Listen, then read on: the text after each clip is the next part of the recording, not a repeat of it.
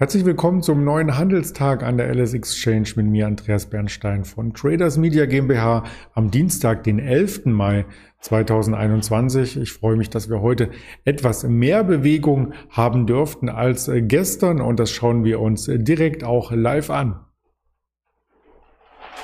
Und zwar mit den Terminen und der Vorbörse heute, wie gesagt, am 11.05.2021. Wir kamen ja hier schon mit einigen Änderungen zu gestern um die Ecke, möchte ich fast sagen. Doch da wollte ich nicht zu viel ähm, vorwegnehmen, denn wir wollen uns das Ganze hier live einmal anschauen und das ist auch etwas wie eine Premiere.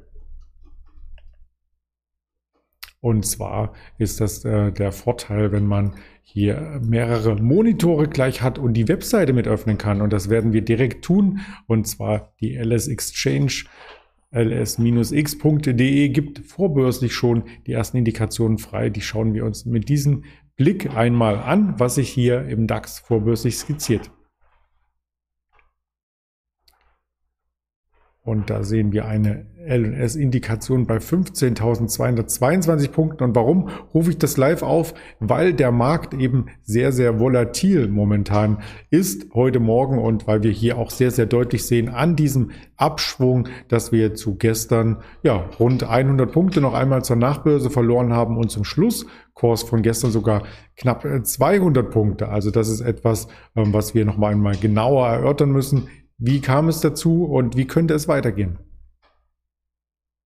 Die Antworten darauf, wie es weitergehen könnte, das kann natürlich nur der Markt geben, aber wir können zurückschauen auf das, was sich ereignet hat gestern und dazu erst einmal das große Chartbild. Hier sieht man sehr, sehr deutlich, dass der Schlusskurs gestern bei 15.400 Punkten auf dem Schlusskurs von Freitag lag. Also ein Unterschied von nicht einmal einen Punkt. Wir schlossen am Freitag die Handelswoche bei 15.399, gestern 15.400. Das sah alles relativ gut aus, wobei es eine sehr, sehr kleine Kerze war. Und das deutet darauf hin, dass die Schwankungsbreite auch sehr gering gestern war. In Zahlen ausgedrückt 73 Punkte vom Hoch zum Tief und auch wieder zurück, denn wir starteten erst einmal etwas stärker, sind dann leicht zurückgekommen und schlossen dann ja zum Freitag unverändert. Das soll diese Kerze ausdrücken und die zeigt so ein wenig für Charttechniker auch den Respekt, den man am Markt scheinbar vor dem Rekordhoch hat. Es gab natürlich Rekordhochs,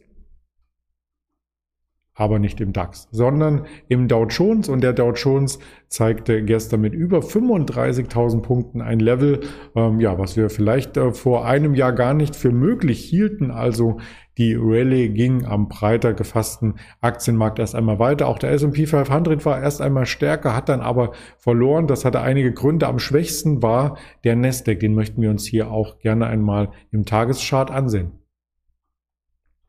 Der Nasdaq kam nämlich gestern deutlich unter Druck. Vom Start weg gab es schon dieses Minus mit einem Gap, mit einer Kurslücke eröffnet, hat sich der Verlust bis zum Handelsende ausgeweitet und das hatte mehrere Gründe. Zum einen gab es Herabstufungen von Schwergewichten wie der Facebook, die hier gestern damit erst einmal im Minus eröffnete und das Minus ausbaute. Und dann gab es noch den Bericht äh, zu dem Tesla-Unfall, ein erstes weiteres Gutachten, was skizzierte, dass doch der Autopilot eingeschaltet war und am Unfall ja zumindest beteiligt, maßgeblich beteiligt war, so wie es in den Medien äh, zu verlauten war. Und das Ganze brachte die Tesla-Aktie unter Druck, minus sechs Prozent gestern und ist natürlich auch für den Gesamtmarkt belastend, weil Tesla sich mittlerweile auch im S&P 500 befindet und das ist sozusagen eine Doppelbelastung, Technologiewerte und wenn sie in breiter gefassten Indizes vorhanden sind, dann schlägt es da auch noch einmal mit durch.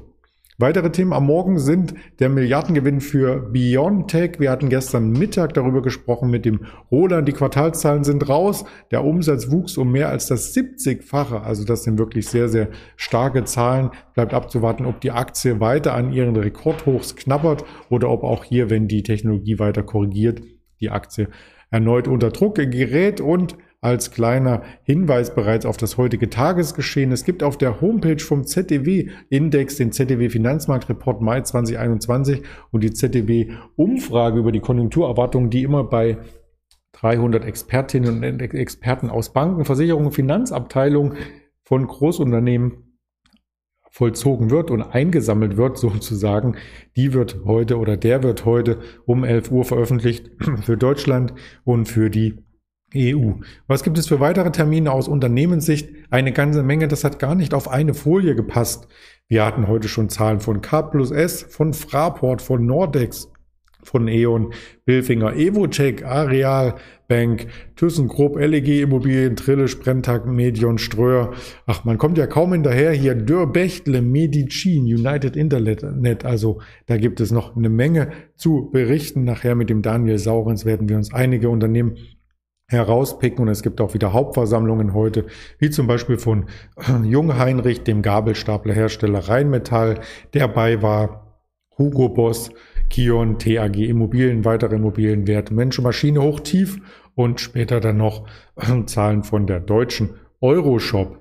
Von der Konjunkturseite her, ich hatte schon den ZEW-Index angedeutet, der kommt um 11 Uhr mit der Beurteilung der aktuellen Lage und den Konjunkturerwartungen.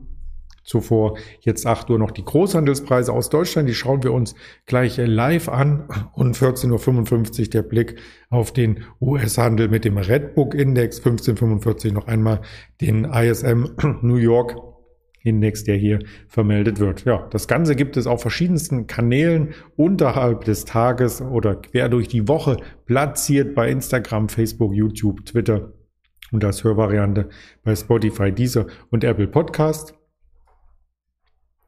Und genau mit diesen Informationen möchte ich Sie in einen erfolgreichen Handelstag entlassen und Sie bitten, auch später wieder einzuschalten, wenn wir mit Daniel Saurens das Interview führen gegen Mittag. Bis dahin alles Gute, Ihr Andreas Bernstein.